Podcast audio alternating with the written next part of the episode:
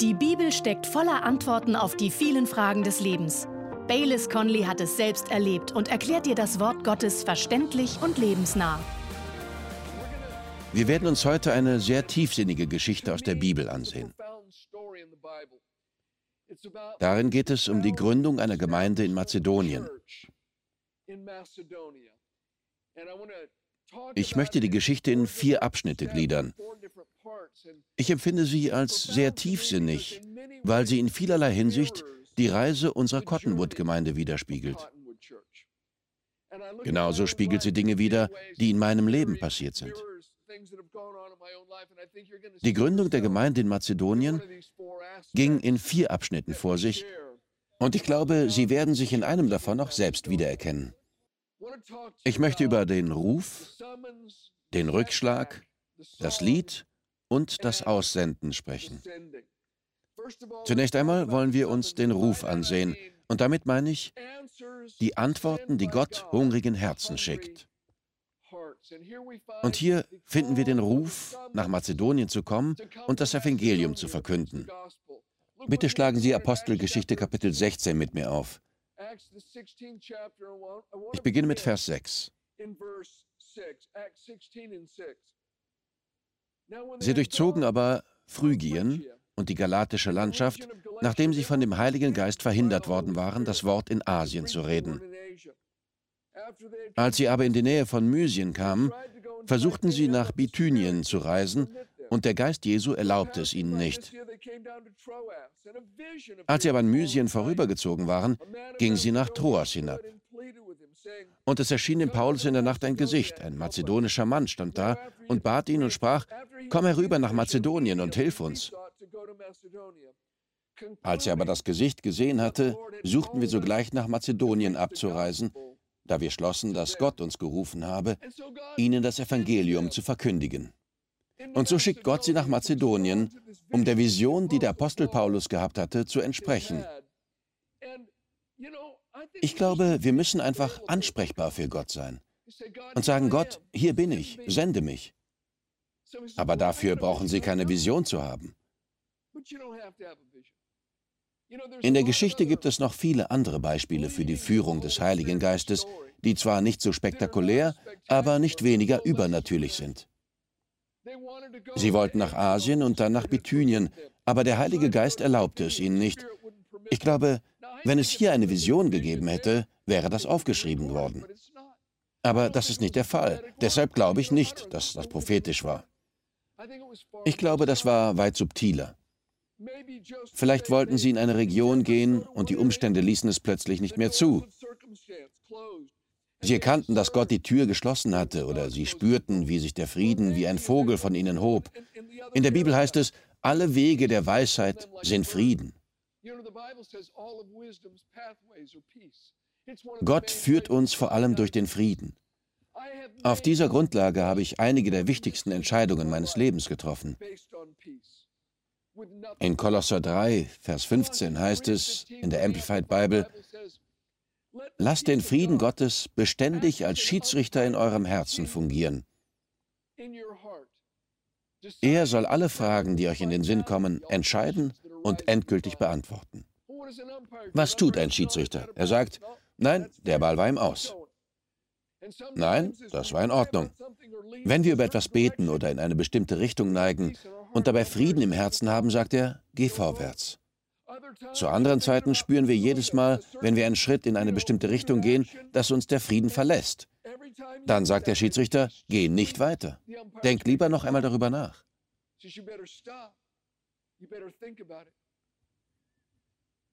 Ich glaube, Gott kann uns auf eine Art und Weise führen, die nicht unbedingt spektakulär, aber absolut übernatürlich ist. Als wir das Grundstück in Sausalito kaufen wollten, mussten wir ein Darlehen über 2 Millionen Dollar aufnehmen. Dieser Betrag war damals astronomisch für mich.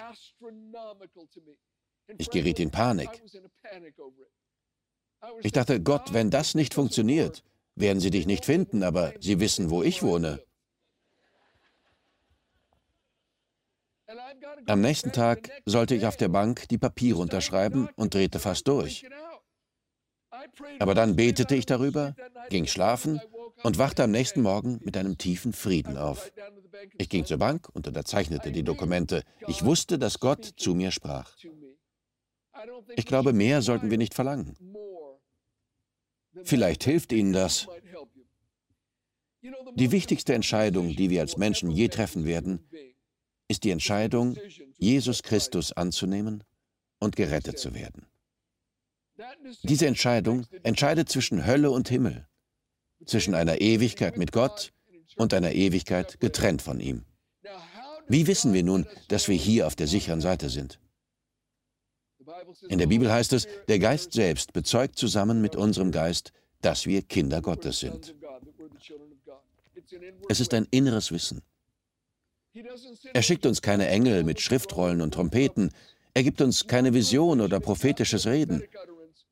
Gott gibt uns ein inneres Zeugnis, dass wir die wichtigste Entscheidung, die wir als Menschen je treffen werden und die den weitreichendsten Einfluss auf unser Leben hat, richtig getroffen haben.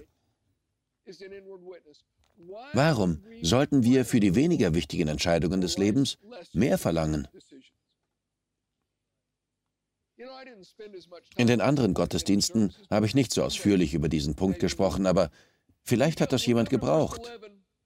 Wir kommen zu Vers 11. Wir fuhren nun von Troas ab und kamen geradewegs nach Samothrake und des folgenden Tages nach Neapolis und von da nach Philippi, das die erste Stadt jenes Teiles von Mazedonien ist, eine Kolonie. In dieser Stadt aber verweilten wir einige Tage. Was hiermit geradewegs übersetzt wurde, ist in der griechischen Sprache ein Begriff aus der Nautik. Es bedeutet in Windrichtung fahren. Nachdem sie nun in Gottes Willen waren und in die richtige Richtung fuhren, scheint es, als würde sogar die Natur sie unterstützen und sie vorantreiben. Sie brauchten zwei Tage, um von Troas über Mazedonien nach Philippi zu gelangen.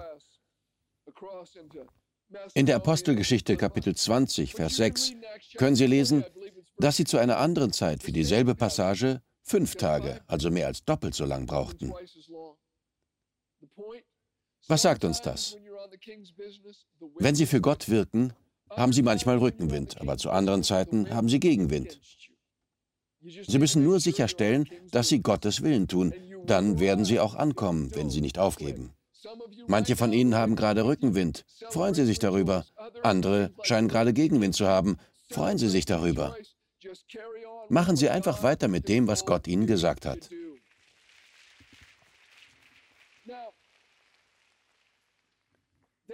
Als sie angekommen waren, ruhten sie sich ein paar Tage aus. Und dann Vers 13. Und am Tag des Sabbats gingen wir hinaus vor das Tor an einen Fluss, wo wir eine Gebetsstätte vermuteten. Und wir setzten uns nieder und redeten zu den Frauen, die zusammengekommen waren. Und eine Frau mit Namen Lydia, eine Purpurkrämerin aus der Stadt Thyatira, die Gott anbetete, hörte zu. Deren Herz öffnete der Herr, dass sie Acht gab auf das, was von Paulus geredet wurde. Als sie aber getauft worden war und ihr Haus, bat sie und sagte, wenn ihr urteilt, dass ich an den Herrn gläubig sei, so kehrt in mein Haus ein und bleibt. Und sie nötigte uns.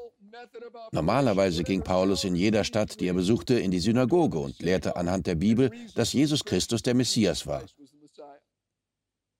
Aber es waren zehn Juden nötig, um eine Synagoge zu bilden. Wenn es weniger als zehn jüdische Männer in der Stadt gab, gingen sie an das Flussufer und lasen dort die Schriften und beteten Gott an. In der römischen Kolonie Philippi gab es also nicht einmal zehn jüdische Männer. Da waren nur Frauen. So ging er an das Flussufer, er las den Frauen, die dort zusammenkamen, aus der Bibel vor und lehrte sie. Und Gott öffnete Lydias Herz und daraufhin öffnete Lydia ihnen ihr Haus. Das ist Gottes Art zu wirken. Wenn das Herz offen ist, sind auch die Hände offen.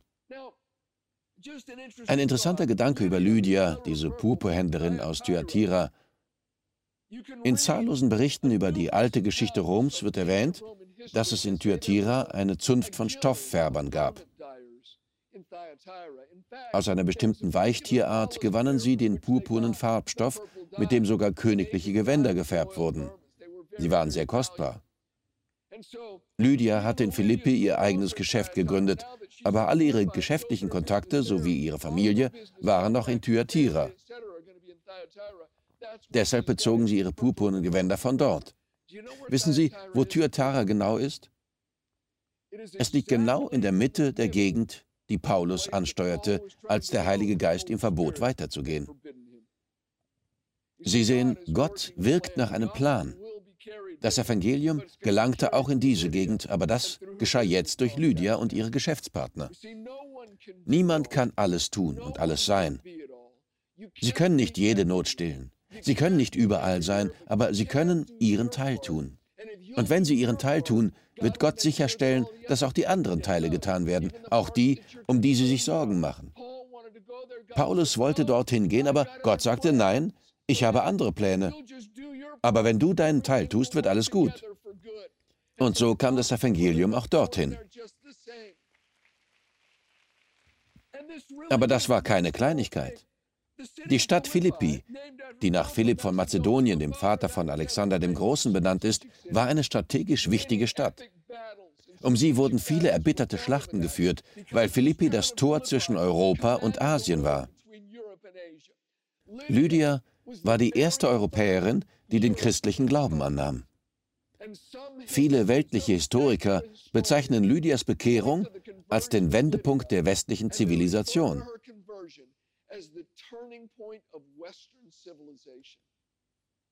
Das ist keine Kleinigkeit. Sie war Gottes Schlüssel, um die Stadt und letztendlich einen ganzen Kontinent zu erreichen. Gott wusste, dass das eine große Sache war. Und ich glaube, der Teufel spürte, dass etwas im Gange war. Damit kommen wir zu meinem zweiten Punkt. Nach dem Ruf kam der Rückschlag. Der Teufel gibt niemals kampflos Land auf, weder in ihrem persönlichen Leben noch im Hinblick auf eine Gemeinde. Sehen wir uns die Verse 16 bis 18 an. Es geschah aber, als wir zur Gebetsstätte gingen, dass uns eine Magd begegnete, die ein Wahrsagegeist hatte. Sie brachte ihren Herrn großen Gewinn durch Wahrsagen. Diese folgte dem Paulus und uns nach und schrie und sprach, diese Menschen sind Knechte Gottes, des Höchsten, die euch den Weg des Heils verkündigen. Dies aber tat sie viele Tage. Paulus aber wurde unwillig, wandte sich um und sprach zu dem Geist, ich gebiete dir im Namen Jesu Christi von ihr auszufahren. Und er fuhr aus zu derselben Stunde. Der erste und gefährlichste Versuch des Teufels, das Werk Gottes zu sabotieren, besteht darin, dass er versucht, Gottes Volk dazu zu bringen, ein kompromisshaftes Bündnis mit ihm einzugehen.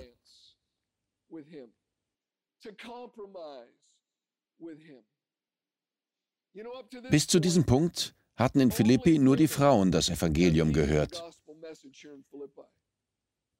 Aber viele Männer hörten auf diese Wahrsagerin. Die Wahrsager genossen in dieser Gesellschaft großes Ansehen.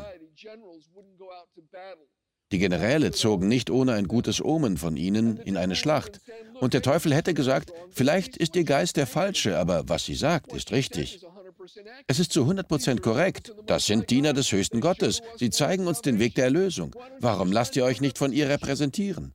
So werdet ihr auch die Männer überzeugen. Aber Paulus durchschaute das und trieb den Teufel aus der Frau aus.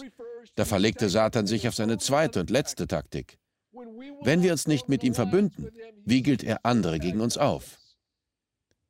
Als die Herren der Magd sahen, dass sie jetzt, wo der böse Geist aus ihr ausgetrieben war, keinen Profit mehr machen konnten, lösten sie einen Aufruhr aus, indem sie sagten, diese Männer wollen uns zu Bräuchen zwingen, die unserem Gesetz widersprechen. Die Vorsteher der Stadt erhoben sich, sie rissen ihnen die Kleider vom Leib, schlugen sie mit Stöcken, übergaben sie dem Kerkermeister und sagten, Wirf sie ins Gefängnis. Dieser sperrte sie in den Kerker und befestigte ihre Füße im Block. Da waren sie nun, geschlagen und gedemütigt, ihr Rücken aufgerissen und blutend. Nur einige wenige Menschen hatten das Evangelium angenommen, und es schien, als würde nichts funktionieren. Ein Rückschlag. Dem Teufel mag es gelingen, ihren Segen hinauszuzögern, und sie vorübergehend daran zu hindern, das zu tun, wozu Gott sie berufen hat. Aber letztendlich kann er sie nicht aufhalten, wenn sie nicht aufgeben. Er kann nicht leugnen, was Gott ihnen verheißen hat. Wenn, sagen Sie alle, wenn, stoßen Ihre Nachbarn an und sagen, wenn. Wenn Sie ihr Lied behalten. Das ist der dritte Punkt. Sie müssen ihr Lied behalten. Sie beteten Gott um Mitternacht an. Wir lesen weiter in Vers 25. Da heißt es, um Mitternacht aber beteten Paulus und Silas und lobsangen Gott, und die Gefangenen hörten ihnen zu. Das Wort beten bedeutet nicht bitten, das griechische Wort bedeutet anbeten. Sie beteten Gott an, sie lobsangen ihm und sie taten es laut. Und die anderen Gefangenen hörten ihnen aufmerksam zu. Ich kann vor meinem inneren Auge sehen, wie sie in dem Kerker sitzen. Und es war nicht so, dass man die Hand heben und sagen konnte, entschuldigen Sie, Aufseher, könnte ich bitte zur Toilette gehen? Nein, sie nahmen ihnen die Ketten nicht ab. Es war ein schmutziger, stinkender, ekelhafter Ort. Sie waren verletzt, sie bluteten, sie waren gedemütigt. Und was taten sie? Und das, wie symbolisch, in tiefster Nacht? Sie beteten Gott an und sangen. Einige von Ihnen sind auch gerade in tiefster Nacht. Es scheint, als würde sich Gottes Plan in Ihrem Leben nicht verwirklichen. Es scheint, als würde sich das, was Sie in Ihrem Herzen hatten, nicht nur verzögern, sondern nie erfüllen. Freunde, haben Sie Ihr Lied behalten? Beten Sie Gott in Ihrer tiefsten Nacht an. Die anderen Gefangenen hörten zu, aber sie waren nicht die einzigen. Lassen Sie uns Vers 26 lesen. Plötzlich aber geschah ein großes Erdbeben, sodass die Grundfesten des Gefängnisses erschüttert wurden, und sofort öffneten sich alle Türen und aller Fesseln lösten sich. Als ich 16 war, kam von einem Mann namens Norman Greenbaum ein Lied mit dem Titel Spirit in the Sky heraus. Für mich war es das großartigste Lied, das es je gegeben hatte. Ich erzählte meinen Freunden davon und sie sagten, ja okay, Bale, ist klar. Sie hatten es noch nicht gehört. Kennen Sie das Lied? Kennen Sie es?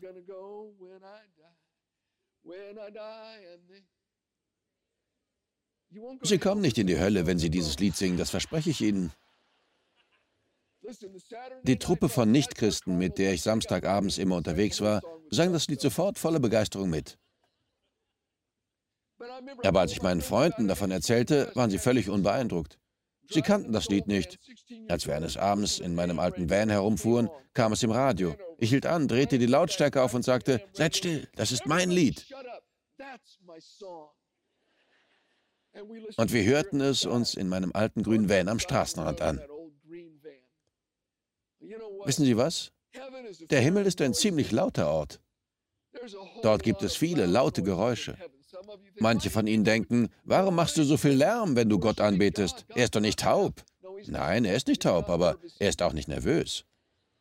Und wenn Sie laute Geräusche nicht mögen, wird es Ihnen im Himmel auch nicht gut gefallen. Aber ich glaube, bei all dem Lärm sagt Gott hin und wieder, seid mal alle still. Ich höre mein Lied. Da steckt jemand mitten in einer Prüfung. Alles scheint sich gegen ihn verschworen zu haben. Er ist in tiefster Nacht und er betet mich an. Könnt ihr das hören? Das ist mein Lied. Ich weiß nicht, ob Gott im Takt mit dem Fuß auf den Boden klopft und damit ein Erdbeben verursacht, aber ich bin mir sicher, dass er Engel hinunterschickt und sagt, hilf ihm. Er singt mein Lied. Und es öffneten sich nicht nur die Türen des Gefängnisses, sondern auch die Tür zu einem ganzen Kontinent. Riesige geistliche Türen öffneten sich, als sie um Mitternacht sangen. Für einige von ihnen war es sehr wichtig, das zu hören, auch wenn es das Einzige ist, was Sie heute mitnehmen. Erheben Sie Ihre Hände, auch wenn Sie das Gefühl haben, dass schwere Gewichte daran hängen. Erheben Sie Ihre Stimme und beten Sie Gott an, wenn alles schief läuft. Beten Sie ihn an. Dann werden sich die Dinge ändern.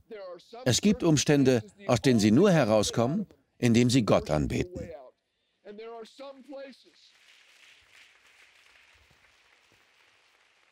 Und es gibt Orte, die Gott für sie vorbereitet hat, an die sie aber nur gelangen können, wenn sie ihn anbeten.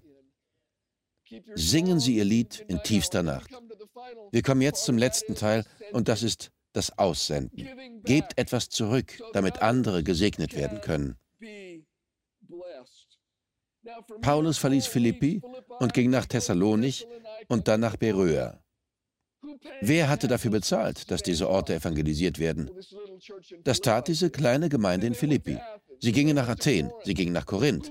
Wer sorgte für Paulus, während er das Evangelium predigte, damit das Leben von anderen verändert wurde? Die kleine Gruppe von Philippi. Sie erkannten, dass sie eine große Verantwortung und zugleich ein großes Vorrecht hatten, anderen das Evangelium zu bringen. Diese Frau, Lydia, war sehr reich. Sie betrieb einen florierenden Handel. Sie hatte ein großes Haus. Aber sie erkannte, dass die Antwort nicht darin bestand, noch mehr Besitz anzuhäufen. Dieser konnte den leeren Platz im Herzen nicht ausfüllen, genauso wenig wie der Umzug an einen exotischen Ort. Das wusste sie bereits. Der Gefängnisaufseher, der die Männer im Block befestigte, war so gefühllos, dass er sich danach einfach ins Bett legte. Menschliches Leid berührte ihn nicht. Erst das Erdbeben weckte ihn auf. Seine Gefühllosigkeit verwandelte sich in Barmherzigkeit und er wusch liebevoll ihre Wunden. Er sagte, Kommt zu mir mit nach Hause, zu meiner Familie und esst mit uns. Er war völlig verändert. Und ich glaube, die von Dämonen und finsteren Mächten besessene Frau, die im Namen Jesu befreit wurde, wollte, dass andere Menschen dieselbe Freiheit erfuhren, die sie erfahren hatte. Weil sie dieses neue Leben in Christus bekommen hatten, wollten sie, dass das Evangelium verbreitet wurde und unterstützten Paulus und seinen Dienst von diesem Tag an, wo immer er hinging. Lassen Sie uns 2. Korinther 11 aufschlagen. Hier lesen wir, was Paulus sagte, als er in die große Metropole von Korinth kam, um das Evangelium zu verkünden. 2. Korinther 11 ab Vers 7. Oder habe ich eine Sünde begangen, als ich mich selbst erniedrigte, damit ihr erhöht würdet, indem ich euch das Evangelium Gottes umsonst verkündigt habe? Andere Gemeinden habe ich beraubt, indem ich Lohn nahm zum Dienst an euch. Und als ich bei euch war und Mangel litt, fiel ich niemandem zur Last. Denn meinem Mangel halfen die Brüder aus, die aus Mazedonien kamen. Wer waren diese Brüder aus Mazedonien? Das waren Lydia, eine Purpurhändlerin, ein alter Gefängnisaufseher, Lydias Familie und die Frau, die von Dämonen besessen gewesen war. Wie konnte in der großen Stadt Korinth eine Gemeinde gegründet werden, indem diese kleine Gruppe von Mazedonien dafür bezahlte? Bitte schlagen Sie den Philipperbrief mit mir auf. Übrigens, ich weiß nicht, ob Sie je darüber nachgedacht haben, aber wir wissen, an wen dieser Brief geschrieben wurde. Natürlich an Lydia und ihre Familie, an den Gefängnisaufseher und die Frau, die von dämonischen Mächten befreit wurde. Er wurde an die Gemeinde von Philippi geschrieben. Wir haben die Geschichte dieser Menschen gerade gelesen.